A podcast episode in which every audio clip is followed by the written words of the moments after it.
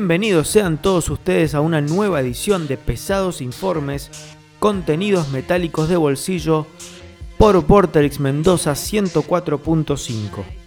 En este caso vamos a hablar de metal industrial. Este género tuvo su nacimiento allá a fines de los 80 y va a explotar en cuanto a popularidad en la década del 90. Pero cuando hablamos de metal industrial, primero tenemos que hacer referencia a la música industrial. ¿Qué es la música industrial? Bueno, básicamente es la aplicación de la tecnología a la música.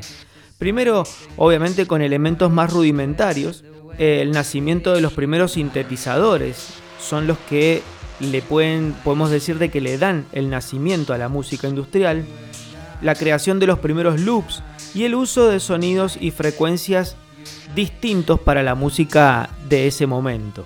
Luego van a aparecer bandas que esa música industrial, ese sonido industrial, lo mezclan con instrumentos tradicionales. Bandas como Cabaret Voltaire o Throbbing Gristle son quienes podemos decir eh, incursionaron por primera vez en algo parecido al rock industrial o la música contemporánea con sonidos industriales. ¿Y por qué se llama industrial? Justamente surge de la banda Throbbing Gristle, quien, quienes crean en eh, su sello discográfico se va a llamar Industrial Records. Bueno, entonces esta banda Throbbing Gristle no solamente va a ser importante a nivel sonido dentro de lo que es la música industrial, sino también le aportaron el nombre a lo que va a ser el subgénero. Después las bandas de post-punk adoptaron estos, eh, e-, estos sonidos industriales y los mezclaron con rock. Tales son los casos de dos bandas, por ejemplo, de Cleveland, Ohio, una denominada Pere Ubu y la otra Divo. Pero si hay que destacar una banda que aportó fundamentalmente al nacimiento del metal industrial, o por lo menos fue la pionera en agregarle eh, más pesadez al sonido del rock industrial, esa banda es Killing Joke.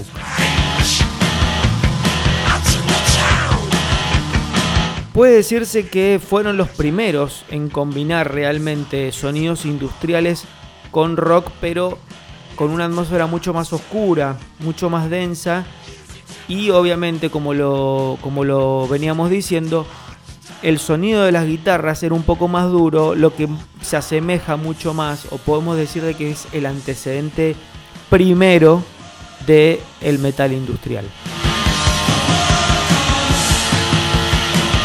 Otra de las fuertes influencias a, a este subgénero es la banda alemana KMFDM, los alemanes que después bueno, se instalarían en Estados Unidos, fueron pioneros en mezclar elementos de la música tecno-electrónica con riffs más cargados de eh, pesadez, con, guitarras eh, distorsionadas. Si uno escucha a Marilyn Manson, por ejemplo, entre otros, hay una notable influencia de los alemanes en el comienzo del señor Manson.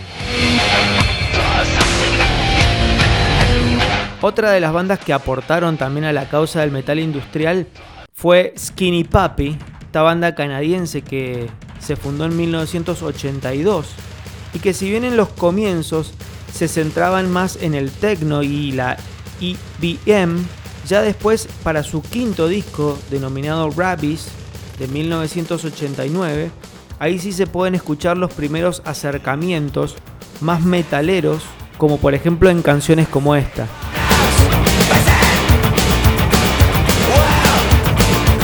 Si bien el sonido de la banda no se puede considerar como de metal industrial, sí podemos destacar a la banda como una influencia notable en el subgénero.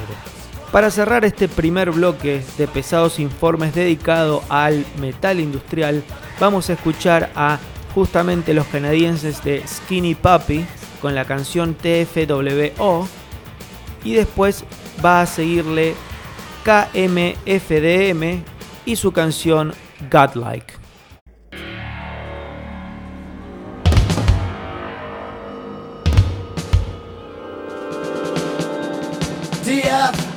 DFWO. Totally fucking weirded out. out.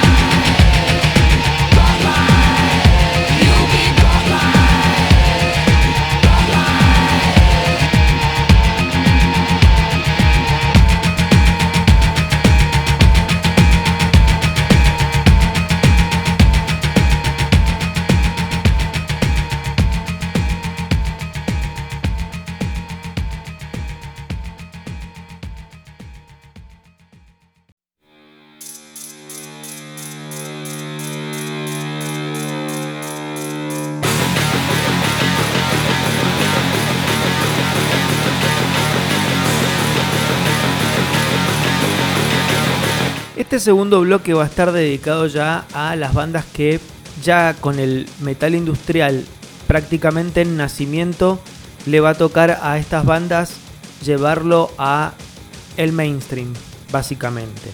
La primera y quizás la más referencial de las bandas del metal industrial es Ministry. En sus comienzos Ministry hacía un techno dance bastante oscuro, pero ya en el, tercer disco de la banda, The Land of the Rape and Honey, de 1988, allí empieza a incluir guitarras con distorsión.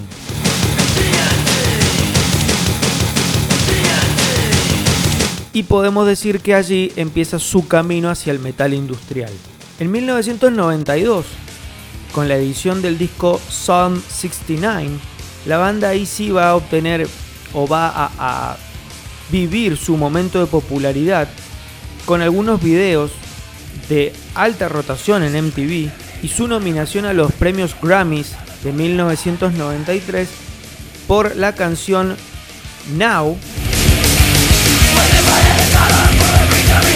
en la categoría Mejor Interpretación de Rock, premio que perdería después contra Nine Inch Nails justamente y la canción Wish, para que se den cuenta de lo que ya significaba el metal industrial en la escena del metal o del rock industrial que dos bandas del mismo género compitieron para esa categoría en los Grammys del 93. A partir de allí la banda se convirtió en un, en un referente, ya en un, en un símbolo del, del metal industrial y conjuntamente con la banda, All Jorgensen, su cerebro indomable detrás de todo. La banda a lo largo de su discografía ha usado elementos claramente del hardcore punk, del thrash y de otros géneros o subgéneros del rock y del metal, tales como por ejemplo algo de slash, cuando eh, Ministry baja los decibeles y hace canciones más lentas, podemos decir de que tiene elementos de esa parte más densa del metal, siempre obviamente acompañado de máquinas. Hasta el momento Ministry ha editado 14 discos de estudio, siendo el último Americant de 2018. Otra de las bandas más que importantes a señalar dentro de este subgénero es Nine Inch Nails, que si bien Nine Inch Nails no podría considerarse estrictamente como una banda de metal industrial, pero sí tiene canciones que pueden considerarse como de metal industrial.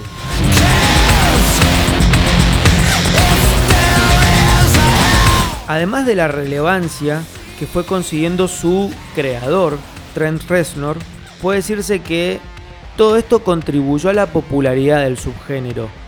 Díganle rock industrial, metal industrial, igualmente contribuyó a la causa. En la actualidad los trabajos de Nine Inch Nails se acercan más a la música incidental. Recordemos que Trent Reznor ha colaborado en varias películas, ya logrando mucho éxito en ellas. Más allá de esta participación de Reznor en películas, sus discos con Nine Inch Nails siguen conservando esa oscuridad y esa frialdad abrumadora tan propias de, de sus trabajos. Otro de las referentes, otra de las bandas referentes del metal industrial, esta ya sí considerada estrictamente como metal industrial, es Godflesh. La banda de Justin Broderick sí podemos decir que forma parte del ambiente del metal, ya que además él provenía, él, participó, formó parte de Napalm Death. Justin Broderick en este caso cambió el, el machaque a velocidades eh, supersónicas por máquinas y una pesadez abrumadora. Podemos decir de que Godflesh sí es la o una de las primeras bandas en nacer dentro de la categoría de metal industrial. Porque convengamos que las nombradas anteriormente empezaron haciendo música techno o rock industrial y después fueron virando hacia el metal. Su primer disco, llamado Street Cleaner, de 1989, es para muchos uno de los mejores discos del género. y además del metal en general también. Es oscuro, frío, es as- asfixiante y con unos riffs dignos de el propio Black Sabbath.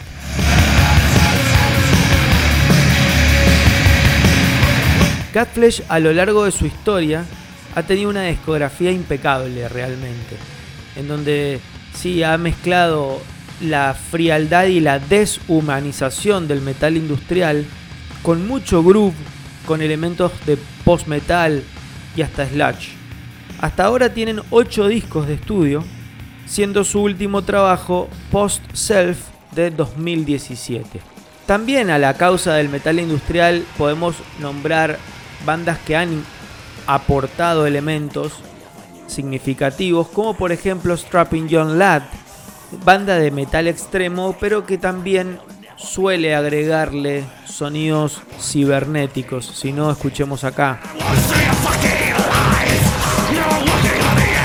Para cerrar este segundo bloque de pesados informes dedicado al metal industrial, en este segundo bloque en donde ya hablamos de bandas que les empezó a ir bien dentro del subgénero, vamos a escuchar a Ministry con la canción Psalm 69 y después le va a seguir Godflesh con New Dark Ages. to the book of Revelations, Psalm 69.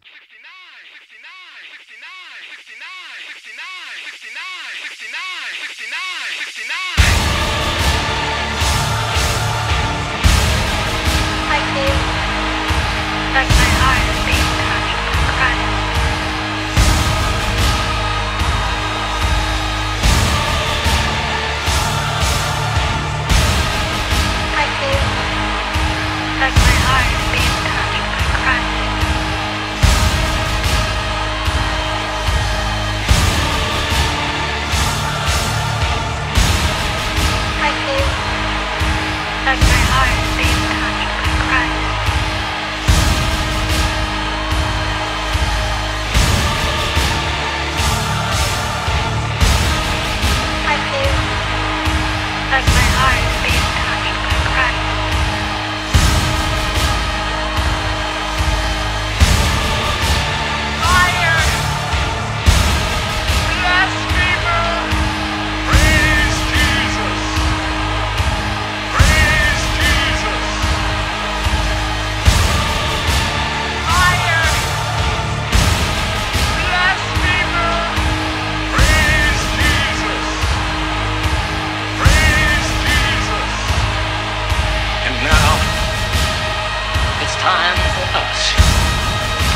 love that God.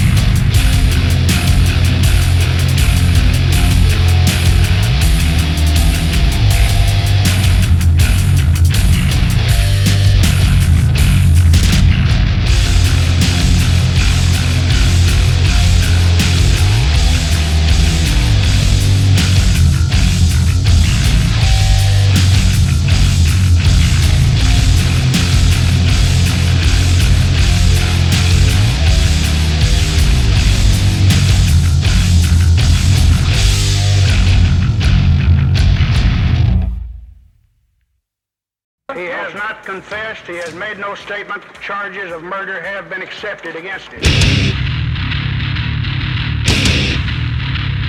Ya durante el comienzo de la década del 90 podemos decir de que es el momento de gloria del subgénero. Esto se ve ya no solamente con las bandas nombradas anteriormente, sino ya con la explosión de las bandas y su repetición en MTV. Recordemos que para la década del 90 todo lo que funcionaba funcionaba porque pasaba por MTV y de acuerdo a la, repetición que tenían en ese canal era proporcional al éxito que estaban teniendo. Una de esas bandas que tuvo mucho, mucho aire en el canal de videos fue Fear Factory. La banda de Dino Casares y Porton Siebel, que eh, fue fundada en 1989, empezó su primer disco. Es un disco de death metal casi tradicional con algunos elementos groove.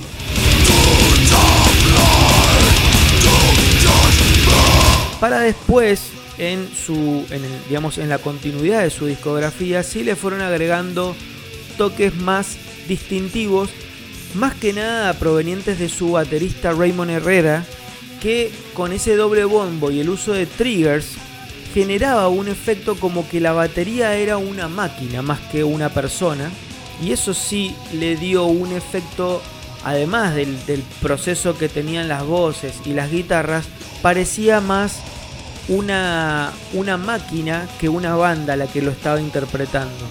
Además también de, sus, de su imagen futurista, eh, eh, los videos también aportaban muchos elementos de ciencia ficción.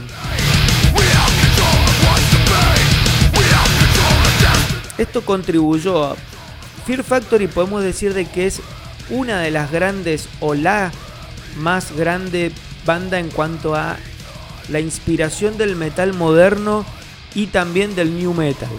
Otra de las bandas que también supo gozar de muchísima popularidad eh, en la década del 90 fue Marilyn Manson, que se va a transformar en la imagen y el sonido del futuro apocalíptico básicamente. Si bien Marilyn Manson entra al mainstream o se hace conocido por un cover de Eurythmics, también todo un golpe de efecto, ¿no? Eurythmics era una banda que jugaba también con esa, con esa imagen y ese sonido postmoderno en los 80.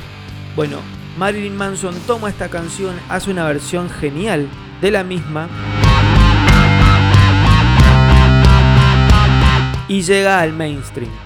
Pero ya tenía un disco anterior que se llama Portrait of an American Family de 1994, en donde ya mostraba ese culto por sonidos postmodernos.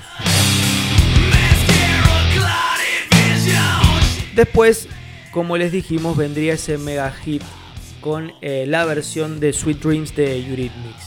Más allá de ese, ese pico de popularidad extraordinario que tuvo, Marilyn Manson supo sostener a base de creaciones propias y muy, muy, muy contundentes su imagen y su éxito a lo largo de toda la década del 90, erigiéndose casi como una especie de Alice Cooper de la posmodernidad, podemos decir.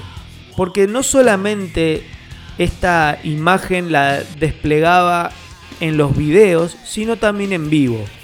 Mushroom Head es otra de las bandas de metal industrial a destacar.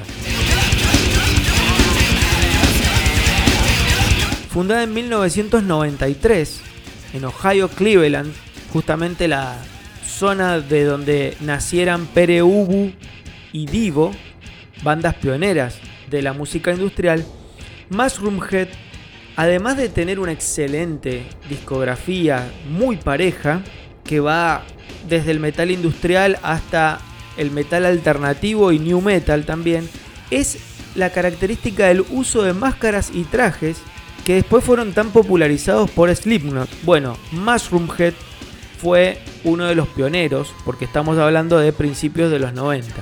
Hasta ahora Mushroom Head tiene nueve discos de estudio y justamente este año editaron A Wonderful Life. Y si hablamos de metal industrial también tenemos que hacer mención a las bandas alemanas. Dentro de las bandas alemanas que han contribuido enormemente al crecimiento y a la expansión del metal industrial, vamos a hablar principalmente de dos. La primera se llama Umf. Fundada en 1989, la banda comenzó haciendo un tecno industrial muy muy característico y luego ya con el transcurrir de su discografía sí le fueron agregando elementos más rockeros hasta llegar a su tercer disco llamado Defect de 1995 en donde ahí ya sí podemos considerar un disco de metal industrial que está plagado de guitarras muy filosas, secuencias, sonidos ambientales y está además cantado en inglés y en alemán. Es realmente una joya del metal industrial.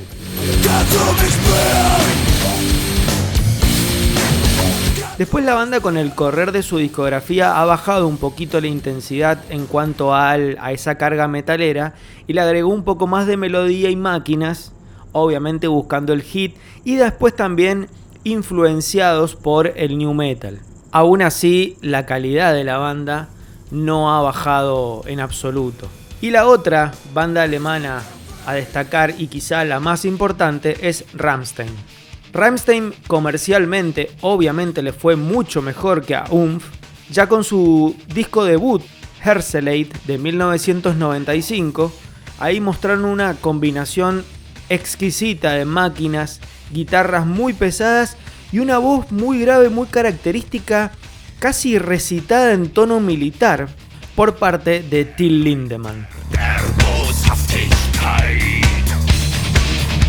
Para su segundo disco, Sensucht, de 1997, ahí es donde viene la popularidad, ya que es el único disco cantado enteramente en alemán en ser certificado platino en los Estados Unidos esto quiere decir que alcanzó el millón de copias vendidas gracias a canciones como esta.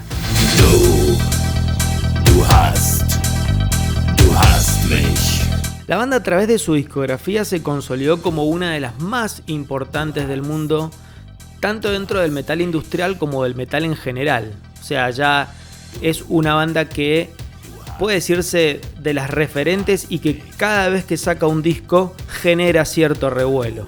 Para cerrar este tercer bloque de pesados informes dedicado al metal industrial, vamos a escuchar primero a Ramstein con la canción Ich Will y le va a seguir después Fear Factory con la canción Shock. Ich will. Ich will.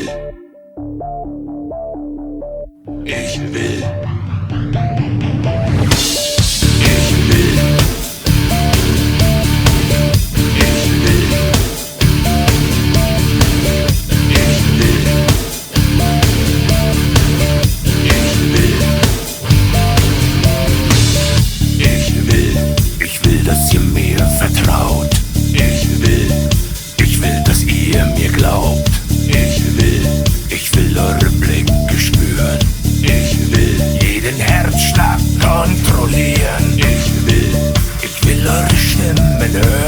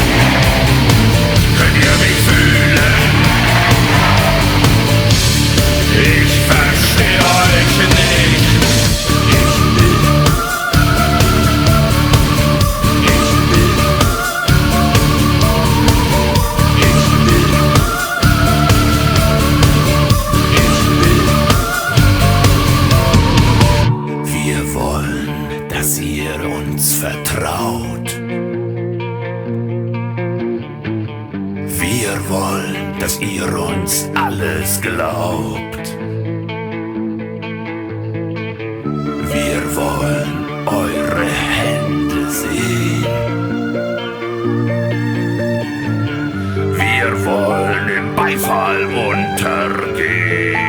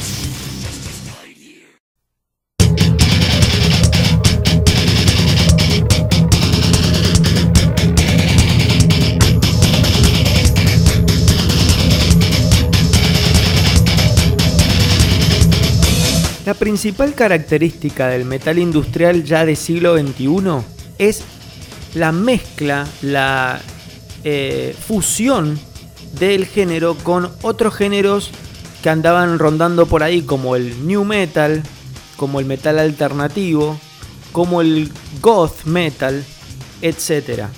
Se pueden ver en estas nuevas bandas que fueron surgiendo la gran influencia de Fear Factory, de Meshuga, entre otras.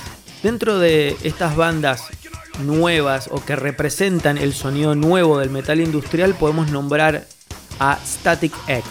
Esta banda cuyo de- debut se produjo en 1999 y posee todos los elementos del metal industrial y alternativo de esa época.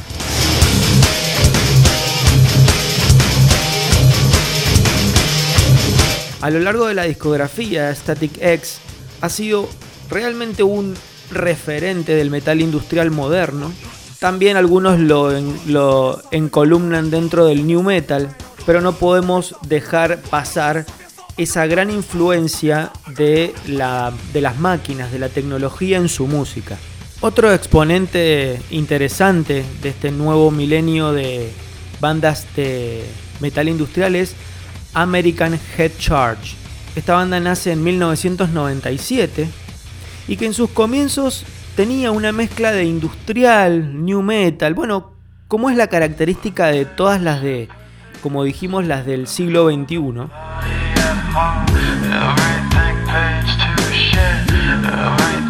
Después fueron dejando ese costado new metal a lo largo de su discografía y se centraron específicamente en el metal industrial moderno. La banda ha editado hasta ahora cuatro discos de estudio, siendo su último el denominado Tango Umbrella de 2016. Pain es otra de las bandas interesantes del metal industrial, nacida en Estocolmo, Suecia, en el 97, y además de, o dentro de este metal industrial, Pain le agrega elementos más góticos, más oscuros.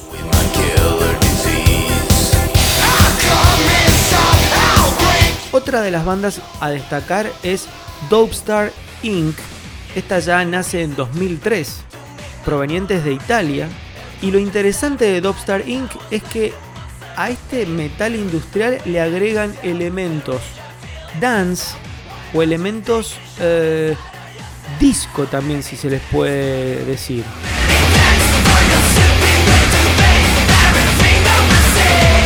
Después también tenemos a los suecos Death Star, que mezclan el metal industrial también con un, sonido más gótico, más, eh, más lúgubre.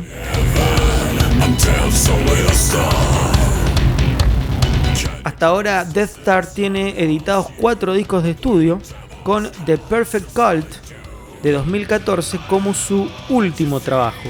Y para cerrar este pesados informes dedicado al metal industrial, vamos a hablar de otra banda también nacida en 2003.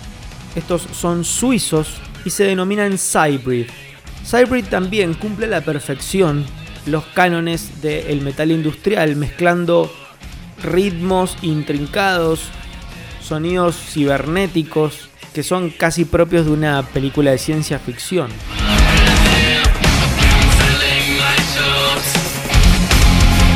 Cybrid podría también simbolizar lo que es el metal industrial moderno actual, con mucha carga de tecnicismo, pero también esa cuota tecnológica, eh, robótica, si se puede decir, de, de un, so- digamos, del sonido inhumano, si me permiten el término.